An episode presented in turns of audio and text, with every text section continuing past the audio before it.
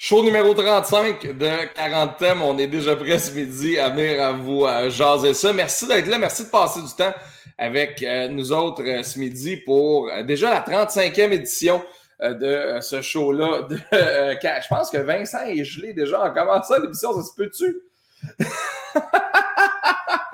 Vincent va revenir dans les prochaines minutes, assurément, avec une connexion un peu plus solide que celle qui est là. C'est drôle, il est gelé à côté de moi. Attends, je vais le mettre jusqu'à temps qu'il revienne parce que là, pour lui, ça paraît pas bien. je vais le voir, on va le faire revenir dans les prochaines secondes, mais merci d'être là. Euh, tout le monde euh, ce midi pour 40 euh, ans. Merci de vous accrocher à ce podcast-là. Et surtout, merci de nous suivre et sur Spotify, sur Apple Podcast, sur toutes les autres plateformes.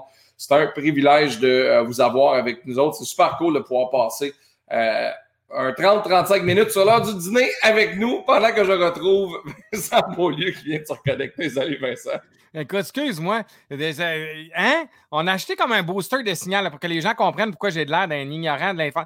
On a un booster de signal en haut, mais là, quand l'habitude, au début, je ne l'avais pas. Fait que ça, se connectait sur mon routeur directement. Mais là, il se connecte comme à l'affaire en haut quand je rentre. En tout cas, bref. Là, j'ai fuck up. Attends, désolé à tout le monde, mais même voilà, donc, euh, ça matin, comment vas-tu?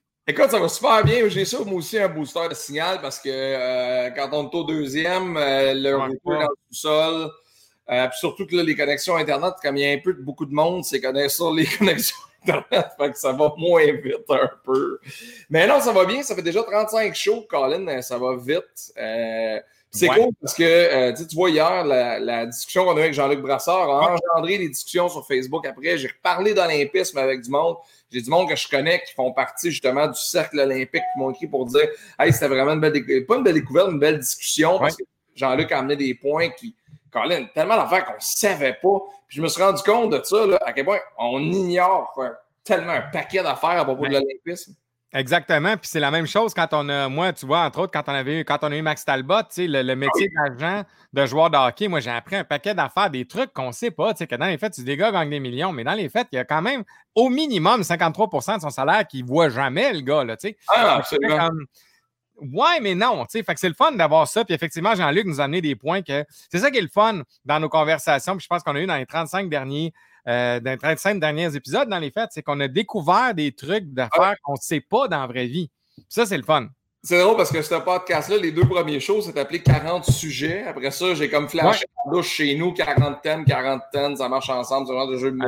c'est un jeu de mots hallucinant. on t'a même dit, on va être capable de trouver 40 sujets, puis force est de constater que Colin, on n'était pas pire. Oui, ben oui, oui, puis on en aurait d'autres. Oui, oh oui, on en aurait d'autres. Assurément, il y en a plein. Euh, ce midi, c'est cool parce qu'on va explorer un sujet dont on parle par la bande depuis euh, quelques semaines déjà et ce sont les arts visuels. Eh oui, exactement. Puis c'est la galerie Ni Vu Ni Cornu comme qui nous a accompagnés là-dedans durant toute cette belle aventure de quarantaine qui était là. Puis quand on les remet, dit plutôt que ce soit moi qui fasse une présentation un peu boiteuse de l'artiste, on a la propriétaire de la galerie Ni Cornu avec nous autres, Annie Lévesque, qui va être là pour nous présenter le tableau, puis qui va passer le midi avec nous autres. Là, je sais que c'est un tableau de Sophie Wallet. Là, je me tasse mais euh, qui s'appelle, attends un peu, je vais t'aider quand même, là, je ne serai pas chien, là. je vais te rappeler le nom, ça s'appelle Perdre pied. Donc, un superbe tableau de Sophie Wallet. Donc, tu peux peut-être nous parler de l'artiste un peu plus, puis quelque chose qui. Hein? Ben oui, tout à fait. Sophie, qui est une artiste de Limoilou, qu'on représente depuis euh, quelques années à la Galerie des Cornu, puis qui est spécialisée dans l'abstraction lyrique. L'abstraction lyrique, c'est de travailler avec ses émotions, l'état d'âme du moment. On peut voir dans cette œuvre-là qui est peinte à l'acrylique, il y a des cordes aussi, il y a des ficelles qui font des formes géométriques. Fait wow. que ça, travailler avec le collage la matière. Ouais. Fait qu'on voit les formes qui apparaissent. Ouais, c'est très cool. Puis, on a eu la chance de parler beaucoup. Puis, je sais pas si, parce que tu nous as écouté beaucoup, Annie. D'un, ben, ben, bon midi, bienvenue, bienvenue sur le show. ça commence ça. Ça commence déjà là. Mais, euh, tu sais, tu as vu la majorité de nos shows. On a parlé à beaucoup de nos invités. Euh, la majorité d'entre eux étaient dans leur bureau, dans leurs espaces de travail. Puis je ne sais pas c'est quoi la proportion, mais j'ai le goût de dire que 80% de nos invités en arrière d'eux avaient une peinture, ou avaient une toile, ou avaient un, tableau. Puis je trouve ça le fun, je trouve ça encourageant de voir que euh, c'est un phénomène qui est répandu.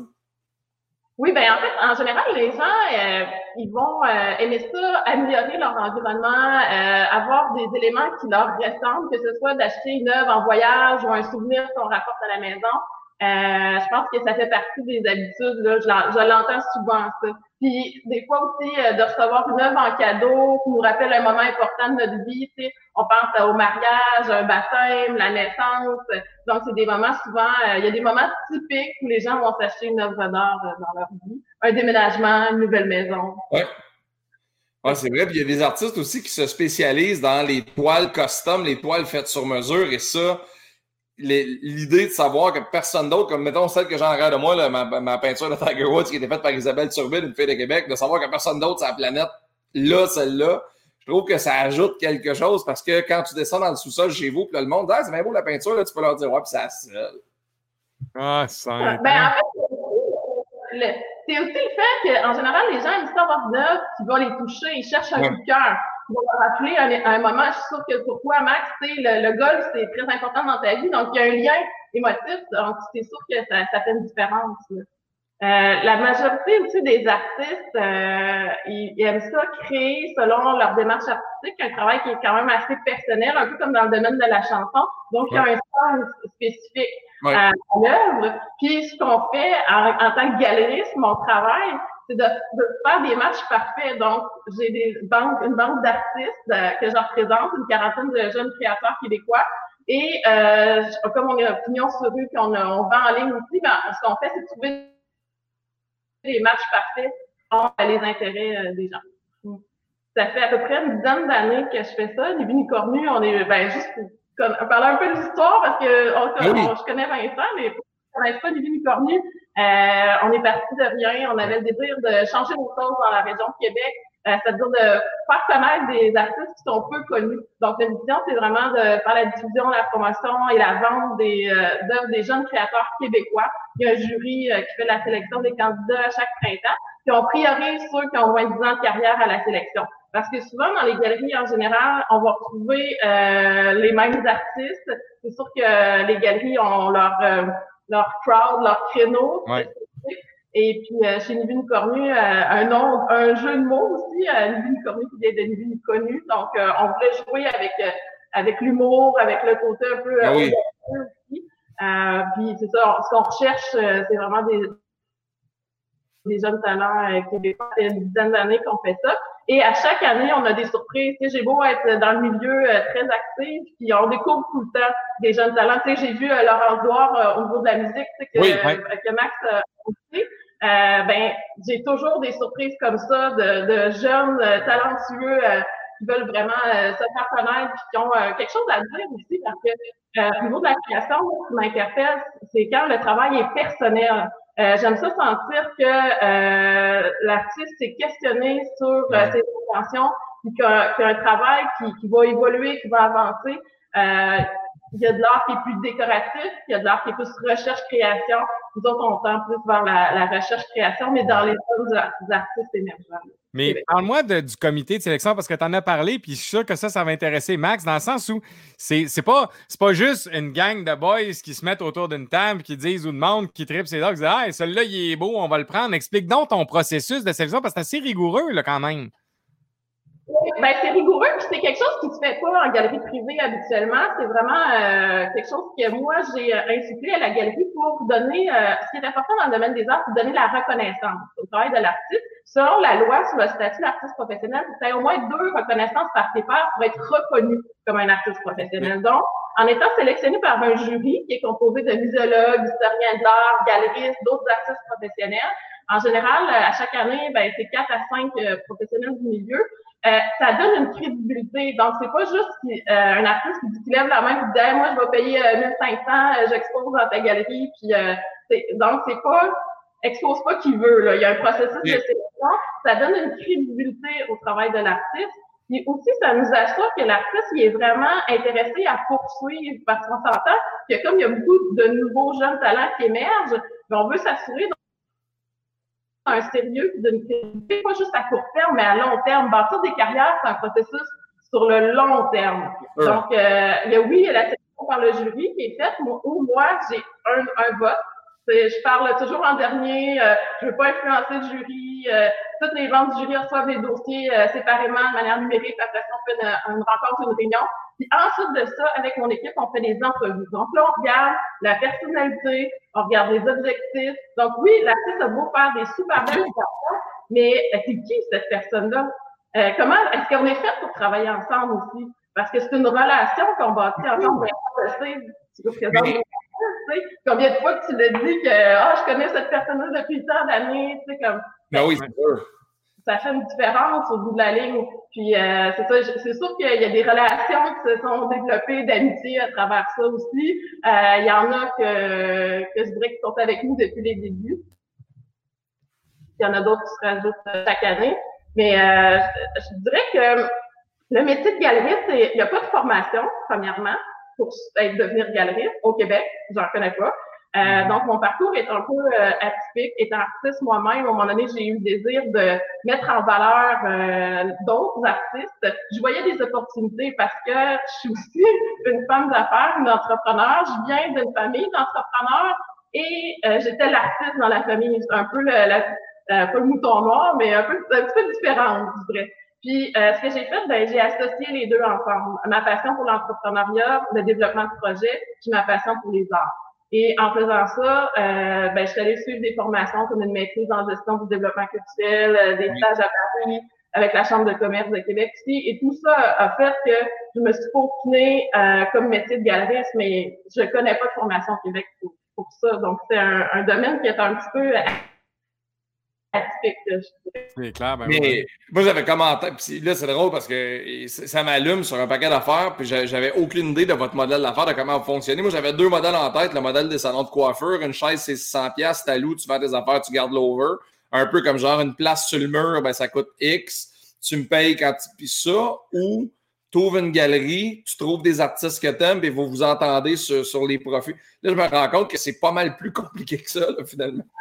Ben, c'est eux, ils ont un modèle unique, c'est ça l'affaire. C'est ça que je trouve qui est intéressant, Nivi Nicornu, c'est qu'il y a bien des galeries qui ont ces modèles que tu parles là, mais eux autres, je pense que c'est ça qui est le plus de la patente. C'est quand tu vas aller visiter la galerie, Maxime, cet été, parce que toi, tu as des chalets dans le coin de Baie-Saint-Paul, en passant à Saint-Anne, t'arrêtes. Tu sais, tu sais qu'il y a un processus. Moi, je suis allé dans les. Je suis pas allé, non, je suis pas allé à Saint-Anne, je suis juste allé à Sainte-Foy.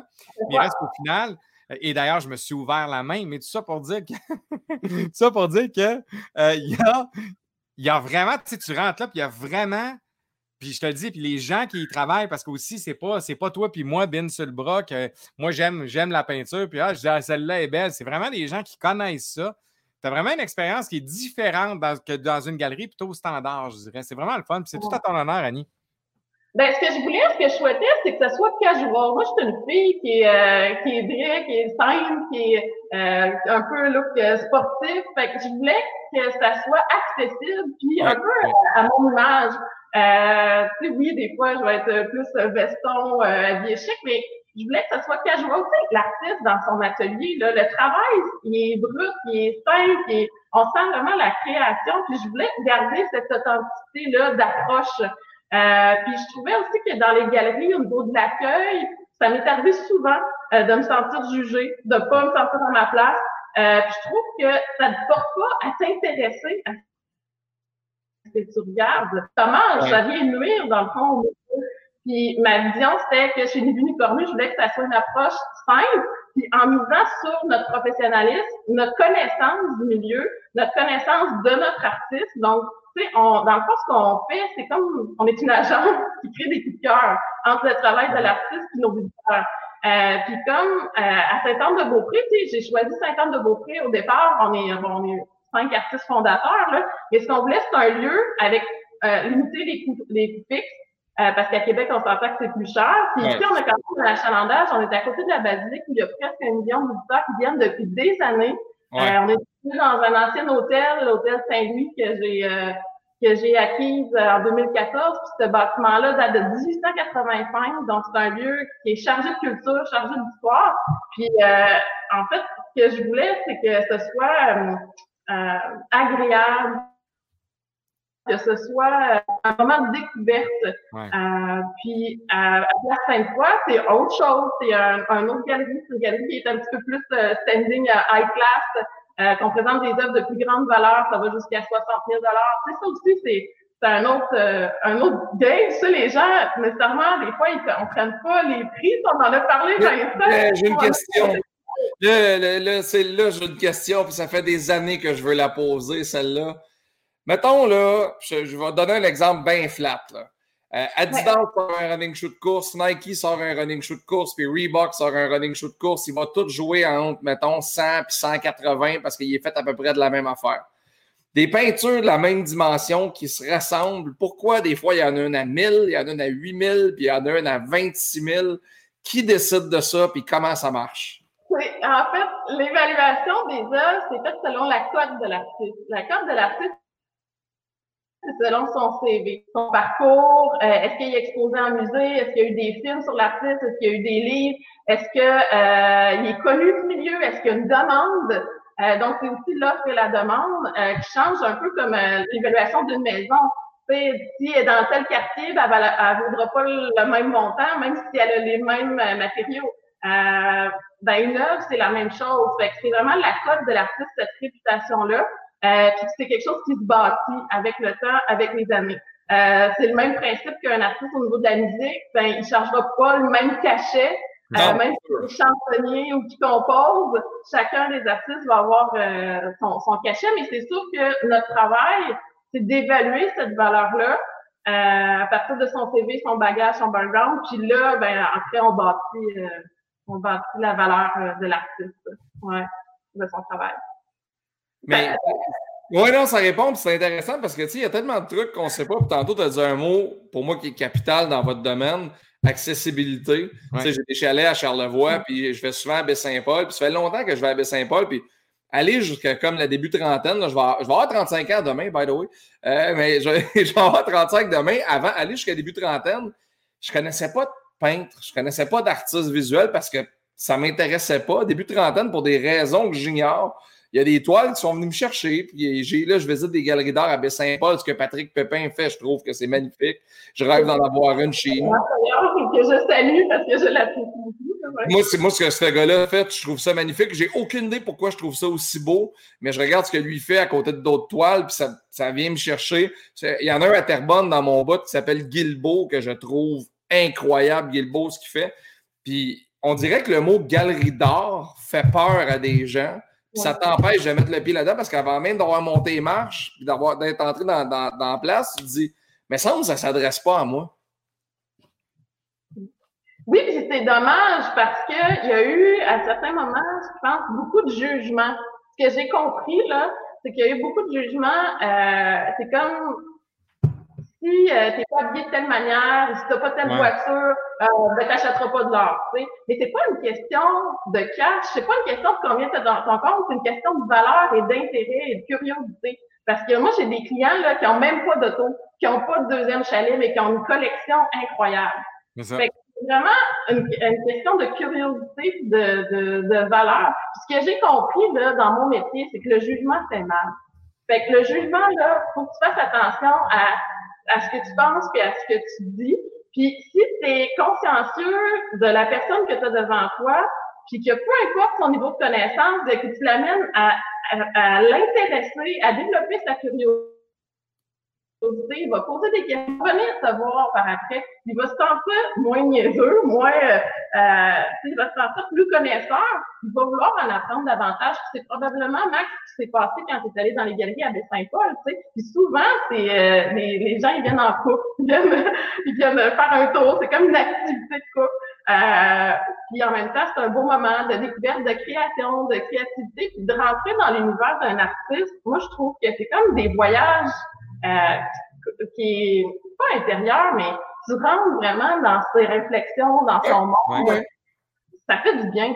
C'est, c'est, je trouve que c'est agréable, c'est une découverte. Euh, moi, j'ai le plaisir de choisir les œuvres qui rentrent en galerie. Une fois que, que le jury a fait la sélection euh, des artistes, moi, j'ai le plaisir de, de, regarder, de découvrir les nouveautés qui viennent d'être faites. Quand je les vois, c'est comme un cadeau à chaque fois. Tu sais, c'est, ben oui.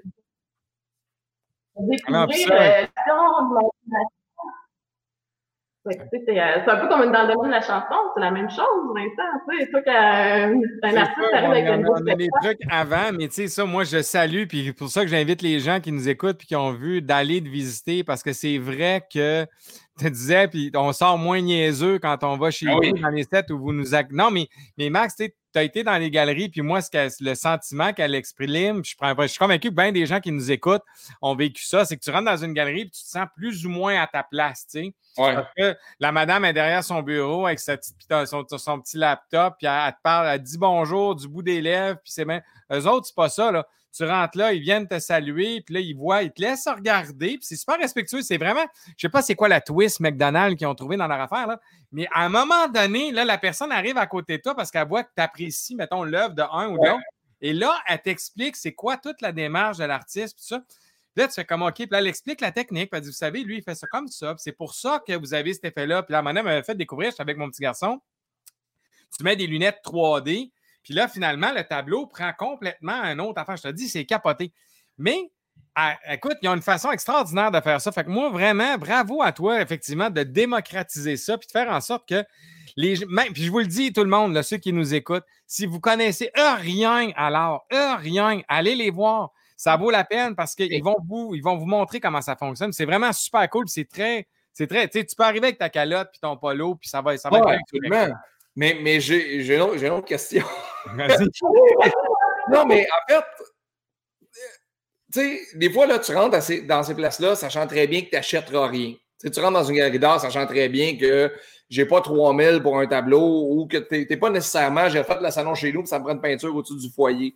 Est-ce que dans votre industrie, c'est mal vu ou euh, on invite les gens à venir vous visiter pour aller passer un moment là? Parce que moi, des fois où j'ai été là, j'ai traîné là parce que je trouve que c'est apaisant, puis je trouve ça le fun, puis je trouve ça pendant 30-40 minutes de regarder des toiles, de me poser des questions, sachant très bien que je m'en achèterai pas. Là. je l'ai fait dans plusieurs villes aux États-Unis euh, quand on a voyagé cet été. J'ai vu des trucs assez cool c'est perçu comment chez vous, ça? Parce que je pose la question à quelqu'un qui a un magasin de linge qui va dire si tu prends pas des pantalons open chemise, sac-moi ton camp.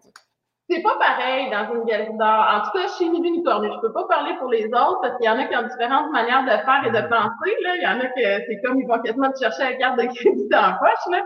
Mais chez nous, chez Nibi Unicornu, ma, ma vision, c'est que Selon les statistiques, ça prend sept contacts avec le travail de l'artiste avant d'acheter. Donc, sept contacts, c'est long, c'est un processus. C'est un, processus à long terme. Donc, moi, notre travail, c'est de partager l'histoire de l'artiste, l'histoire de l'œuvre. C'est qui cette personne-là derrière l'objet qu'on regarde? Oui, c'est un bel bel objet, mais c'est quoi?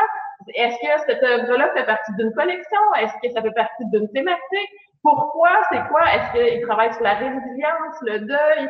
Euh, moi, si je prends comme exemple euh, le tableau qu'on a vu dans les anciennes, euh, dans les autres éditions euh, seconde cordée que j'ai réalisé, c'est une œuvre que j'ai faite dans la série Les tableaux rencontres. Donc, pendant plusieurs années, je rencontrais des gens, puis je m'inspirais de leur passion dans la vie. Donc, je passais un moment avec eux, euh, puis je, et je leur demandais de me mettre en contexte de qu'est-ce qui t'allume dans la vie, c'est quoi tes passions? Puis je prenais toute cette information-là, puis je créais une œuvre avec ça. C'est pas une commande, là, c'est vraiment pareil. Pour moi, je me suis intéressée beaucoup au sport extrême, je me suis intéressée à la vie de famille, je me suis intéressée à la vie de couple, au deuil. Puis c'était toutes des mises en contexte, en situation. Donc, quand tu regardes l'œuvre, puis tu connais ça, cette histoire-là, tu la vois différente. C'est plus juste un bel objet. Il y a vraiment un sens, une raison d'être. Puis euh, c'est ce qu'on fait à la galerie. Donc moi, je, je le fais spontanément. J'aime ça, valoriser les gens autour de moi, les autres autour de moi. Je pense que c'est pour ça que je suis devenue galeriste. Puis je voyais des opportunités. Je, pense qu'il faut innover. Le, domaine des arts, des fois, ça a tendance à être un petit peu, euh, oui, c'est un domaine qui est très créatif, mais un petit peu conservateur, comme le domaine religieux. Il y a des manières de faire. Des fois, il faut pas trop se brusque. Mais faut, faut que ce soit rentable, tu fasses l'argent sans montrer que tu vends trop. Parce qu'il y a des gros tabous, là. L'argent dans le domaine des arts, c'est bien, bien tabou. Puis si tu fais trop d'argent, lui, il est commercial, il est ci, il est ça. Puis, tu sais, c'est comme dans plein de domaines euh, aussi, là. Mais euh, c'est ça. Fait je pense que ce qui est important, c'est de, valoriser de raconter euh, l'histoire derrière là, qu'on qu Oui, absolument. Puis, ben, j'ai une autre question. Non, mais pour vrai, c'est parce que c'est un domaine que je connais tellement pas, mais que je trouve fascinant. Est-ce que dans, euh, mettons, dans, le, groupe de gens, dans votre communauté, vos clients actifs, ceux qui aiment beaucoup ça, qui en achètent beaucoup, qui consomment ça, est-ce qu'il existe genre un système d'échange? Pas d'échange, mais je veux dire, mettons, tu as acheté sept peintures, c'est full chez vous, tu as redécoré, puis le matin, tu décides que pour X raison, tu en veux d'autres, tu gardes ça? Est-ce que tu les échanges? Est-ce que tu les revends toi-même? Je peux-tu retourner à la galerie et dire, ben, as-tu d'autres choses? Il me semble qu'elle est belle, j'aimerais ça Comment ça fonctionne? Moi, je suis sur le marché primaire, qu'on appelle. Le marché primaire, c'est le premier marché. Donc, l'œuvre, elle n'a jamais été vendue. Moi, elle vient directement de l'artiste. Tout ce qu'on a en inventaire, c'est le marché primaire, donc c'est la première vente de cette œuvre-là. Il y a des marchés secondaires, donc il y a des galeries qui se spécialisent dans la revente d'œuvres, euh, pour des œuvres de collection ou euh, des œuvres euh, que les gens veulent revendre pour X raison parce qu'il y a une rupture, ou la personne n'avait plus pensé à ce œuvre-là, ça lui fait trop penser à son ex, ou il y a certaines situations, des fois les gens veulent se départir des œuvres. Euh, puis il y a tout l'aspect aussi au niveau des fondations. Souvent, il y a des, euh, des, collectionneurs ou des acheteurs qui vont donner une œuvre à une fondation pour soutenir la cause, mais aussi parce qu'ils ont envie d'avoir une nouveauté à la maison pour faire de la place. Euh, le marché secondaire, on voit beaucoup de plateformes de vente en ligne euh, qui se développent actuellement. Euh, oui, c'est sûr que euh, il y a différentes euh, manières de, de, collectionner, de revendre. je pense à, un, réseau de collectionneurs de Montréal d'ailleurs, qu'eux, ils achètent en groupe. Ils achètent, ils se sont mis plusieurs collectionneurs ensemble, euh, ils se sont mis un budget, ils achètent et ils se prêtent les œuvres d'une personne à l'autre. Donc, ça leur donne l'opportunité d'avoir régulièrement une nouvelle œuvre, mais qu'elle t'appartient parce que toi, tu fais partie de ce collectif-là qui a acheté euh, œuvres qui, appartiennent euh, aux collectionneurs. Donc, puis acheter une œuvre, c'est un investissement dans le sens où l'œuvre va prendre de la valeur. C'est très, très rare que l'œuvre va diminuer de valeur. Ah euh, c'est la différence d'un pick-up ou d'un skidoo neuf que tu vas acheter. Dès que le pick-up, tu le mets dans la rue, ben, il va perdre de la valeur. L'œuvre, c'est différent. L'œuvre, elle va prendre la valeur avec le temps. Euh, plus que l'artiste a été euh, ben, justement sélectionné, plus qu'il a un bon CV, plus qu'il est sérieux dans sa démarche, dans sa carrière, ben là, ça va augmenter. Puis dès qu'il il, développe son marché à l'international, ben là, souvent, ça explose la demande, puis ça va augmenter euh, la valeur des œuvres. Donc, à un certain égard, il y a des gens qui doivent faire de la spéculation en art visuel, qui doivent acheter des toiles de nouveaux artistes, puis les revendre à profit des années après? Oui, oui, oui, totalement. Oui, oui, oui, ça se fait. C'est comme, euh, je te dirais un peu comme, euh, tu sais, des REER, des placements, ben, ça prend de la valeur avec le temps, euh, ben, c'est la même chose au niveau de l'art. C'est sûr que si tu achètes une œuvre, tu veux la revendre six mois après, ben, elle n'a pas pris de valeur. Là, non, ben, j'avais déjà lu là-dessus dans le magasin de l'actualité un gars aux États-Unis qui se spécialise dans trouver des, des, artistes peintres qui vont devenir des stars. Puis le gars s'est mis riche, voire millionnaire avec ça. Il achetait des toiles à 4, 5, 600 pièces. Il attendait 5, 6, 7 ans, 8 ans. Il revendait ça 15, 20, 30 000. Mais c'est pour ça que au courant, plus tu suis ça, plus tu suis l'actualité, plus tu es bien conseillé par des professionnels du milieu, des historiens de l'art, des galeristes, des muséologues, euh, plus que justement tu vas avoir une belle collection. Puis souvent, bâtir une collection, euh, il va avoir une thématique ou des préoccupations particulières. Euh, il y en a qui vont s'intéresser plus à une période dans l'art québécois ou une période dans l'art euh, moderne. Donc, ça dépend vraiment des intérêts. Puis cette collection-là, souvent, ce qu'on voit, c'est des collectionneurs qui vont les présenter des collections par la suite dans des musées pour faire connaître euh, leurs intérêts puis leurs passions, puis partager aussi les œuvres, parce qu'une fois qu'une œuvre a été achetée, ben, elle sort du marché, elle sort du milieu, on la voit plus, on n'y a plus accès. Donc, l'œuvre que tantôt Vincent parlait de de Étienne Saint-Amand et Éric Dupont qui est présenté à Place Sainte-Foy, qui est une œuvre en 3D, un monumental, en fait, de euh, d'une vingtaine de pieds de long. Euh, cette œuvre-là, elle est dédiée pour des collections muséales. Donc, euh, les artistes nous ont demandé est-ce qu'Annie serait intéressée à la présenter en galerie pour pouvoir la partager, la montrer au public? Parce qu'une fois qu'elle va être acquise ou qu'elle va être mise dans une collection, ben, elle sera plus accessible euh, pour le public. Puis moi, justement, je trouvais que c'était une œuvre quand même magistrale. la vie de l'expérience 3D, c'est que tu mets les lunettes, puis là, tu vois la profondeur. Tu as l'impression que l'œuvre, elle a un ou deux pieds profonds. Donc, euh, l'influence est, une œuvre immersive. Ça t'amène dans un univers, puis une autre manière d'expérimenter l'art. Quand tu t'approches de l'œuvre, tu as l'impression de rentrer dans l'œuvre. Euh, donc, ça, je trouve que c'est une expérience qui est à vivre, qui est à voir. Puis, alors, il y a des artistes qui font des œuvres tactiles qu'on peut jouer, qui ont un, côté sensoriel. Donc, ça va dans plusieurs univers. Il n'y a pas juste la peinture ou les tableaux. Il y a les installations, il y a la performance. Donc, le milieu de l'art, le domaine de l'art, c'est très, très ouvert, très, euh, très vaste. Et puis chez Nivine Cornu, c'est quelque chose que j'aime. J'aime ça, euh, explorer, mettre euh, les visiteurs un peu, déstabiliser, d'arriver avec des œuvres comme Marie-Pierre Lortie qui travaille de la broderie euh, et de l'encre sur de la soie, travaille avec la délicatesse, la transparence, et elle brode avec du fil de cuivre. Donc, le contraste des matières, nous a, on est étonné, on est surpris, puis qu'on des fois, on se à la main, ça, ou c'est vraiment... donc, je trouve que l'aspect euh, technique de oser arriver avec des nouvelles manières de faire, euh, je trouve ça stimulant.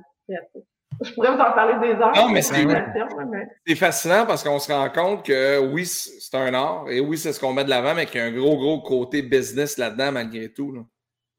Ben, ben, en fait, moi, les artistes que je représente, si tu veux vivre de ça, il euh, faut vendre, mais pas imposer la vente. Donc, c'est vraiment créer des coups Donc, mon travail, c'est de le diffuser, de le faire voir euh, sur les réseaux sociaux, d'en parler, de faire des entrevues avec les artistes.